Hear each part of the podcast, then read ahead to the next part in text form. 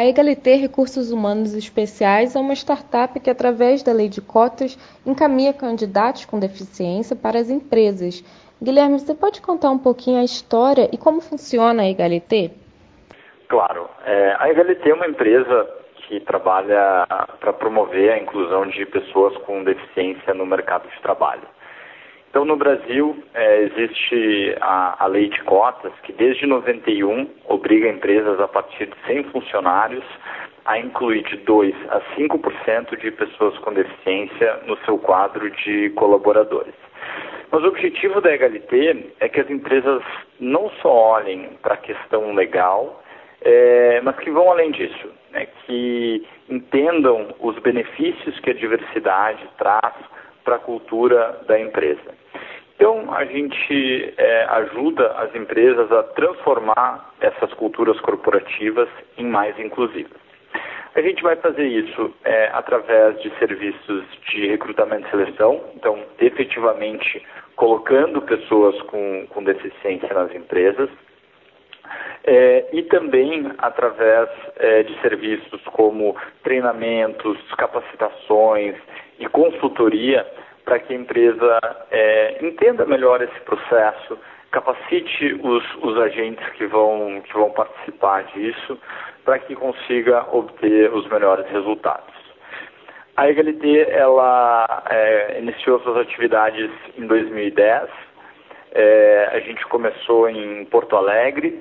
Desde 2013 a gente tem um escritório em São Paulo e atendendo aí nos últimos anos a nível nacional. A gente hoje tem um banco de dados de 55 mil candidatos e já ajudou a incluir mais de 6 mil pessoas com deficiência em 16 estados do Brasil.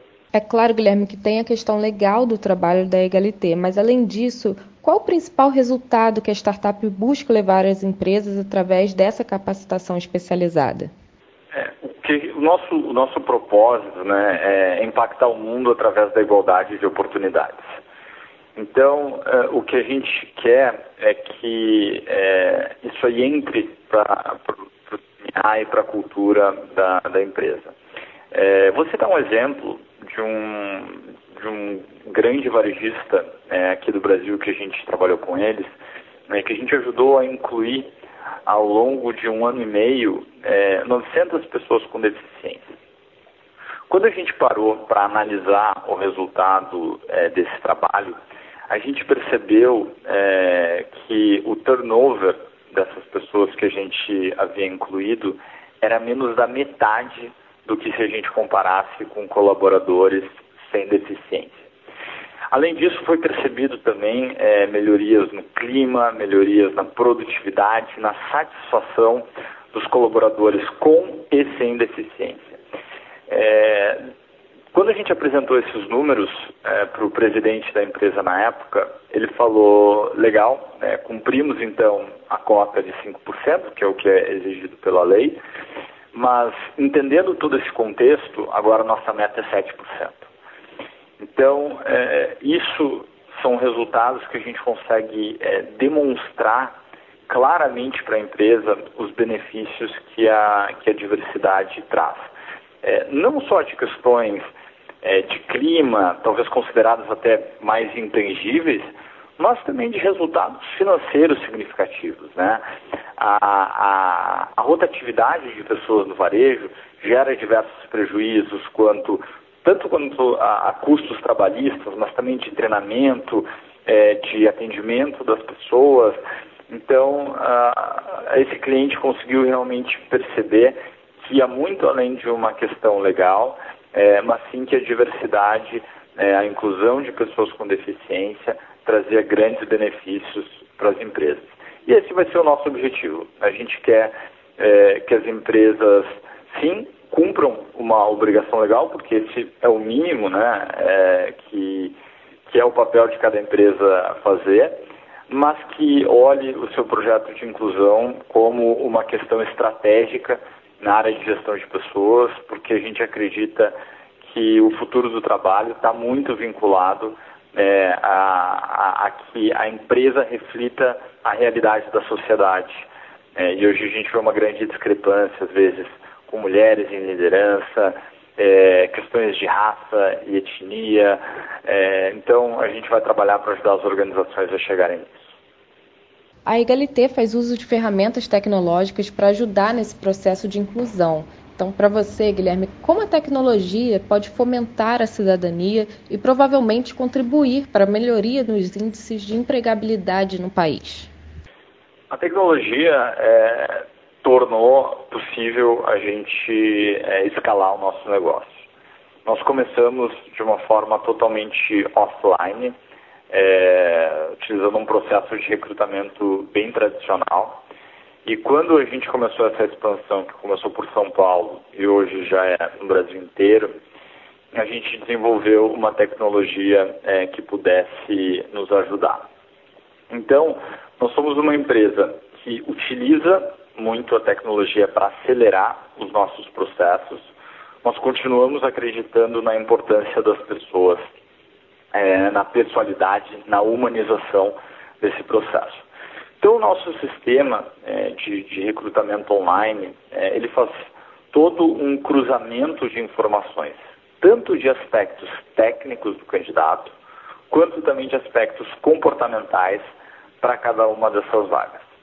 É, com isso, a gente consegue rapidamente né, entender quais são as pessoas que têm um perfil mais adequado para aquela posição, porque na nossa visão vai muito além de ter um, um currículo adequado. É, a pessoa ela tem que é, se identificar com aquela cultura, com os valores da organização e ter é, os aspectos comportamentais necessários, que esse a gente vê que é um divisor de águas quando a gente vai falar principalmente da retenção dos candidatos. Então, o nosso sistema ele vai cruzar essas informações né, com o nosso banco de dados de 55 mil pessoas e depois é, a, a, área né, que chama é, inclusão de talentos vai ficar responsável por fazer um contato com esse candidato, entender o momento da carreira dele, se está disponível ou não está, para daí então a gente fazer esse, esse encaminhamento. Então hoje a gente não tem mais a necessidade é, de entrevistar pessoalmente todos os candidatos.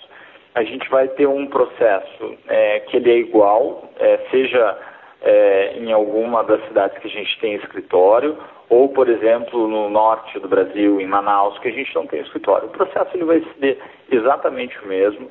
É, e com isso a tecnologia ela acaba encurtando esses caminhos é, e fazendo com que a gente consiga ter um impacto social ainda maior é, e que não seria possível né, se a gente não tivesse tecnologia.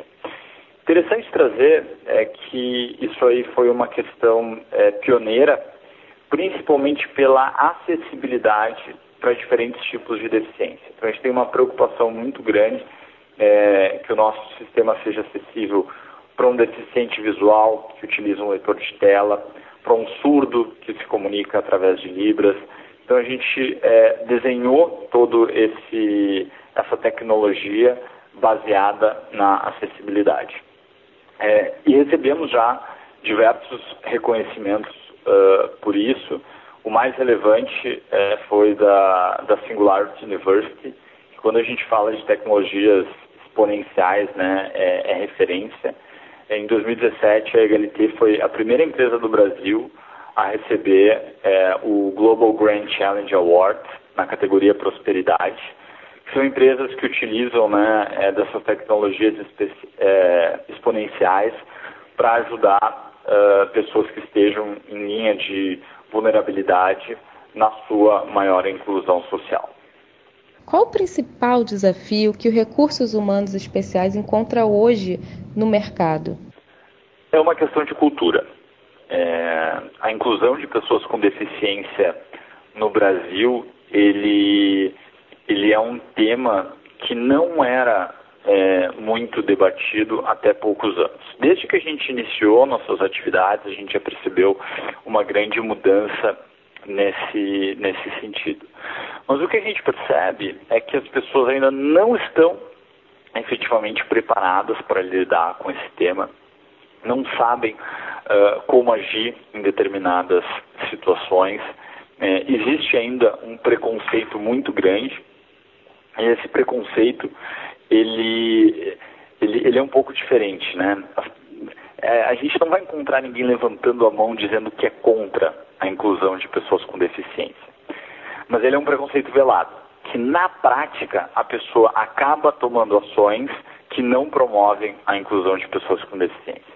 Então é muito comum a gente chegar em uma empresa, é, conversar com o gestor e pensar, poxa, é, que vagas você tem que, que, que a gente poderia incluir pessoas com deficiência? Aí o gestor fala, pô, é que na minha área eu acho que é um pouco difícil, é, mas na área do meu colega aqui eu acho que vai se encaixar perfeitamente. Então a gente consegue perceber várias resistências, várias, é, é, vários mitos que muitas vezes se cria que não são verdades. Então, hoje o nosso, o, o nosso maior trabalho, a nossa maior barreira que a gente enfrenta é, são questões atitudinais. Então, por isso que a gente fala tanto de construir uma cultura inclusiva. É, como que eu faço para que, que a minha empresa entenda é, como que eu devo lidar com determinadas situações? É, e às vezes é uma linha tênue, né? É, que as pessoas ficam na dúvida. Puxa, é, eu estou tratando de uma maneira é, especial, de uma maneira diferente, isso aqui é justo ou não é com, com os outros colaboradores. Então, são, são, são muitas questões que surgem né, que a gente vem ajudando as empresas a trilhar é, um caminho mais adequado para que gere oportunidades para que a pessoa com deficiência entre na organização é, e também que consiga se desenvolver. É, então, a nossa visão é que a inclusão de pessoas com deficiência não só pode, como deve gerar resultados, é, e, o, e, o, resultado apresentado por esses colaboradores, é, ele vai ser tão bom ou melhor como de uma pessoa sem deficiência. Então, respondendo à pergunta, o maior desafio é, de um RH que quer iniciar um projeto de inclusão não são as barreiras que a gente enxerga. É, porque muitas vezes as empresas pensam, poxa, mas eu tenho uma escada, então aqui eu não vou conseguir colocar um cadeirante. Ok, mas essa é uma barreira que a gente está enxergando e fica fácil da gente tomar um plano de ação para pensar é, é, em um elevador, para pensar em uma rampa, é, para a gente conseguir fazer isso. Agora, as, as principais barreiras são aquelas que a gente não enxerga. Então, estão nos processos, estão na cultura corporativa, estão em conceitos é, errados que, que pessoas possuem sobre é, as pessoas com deficiência.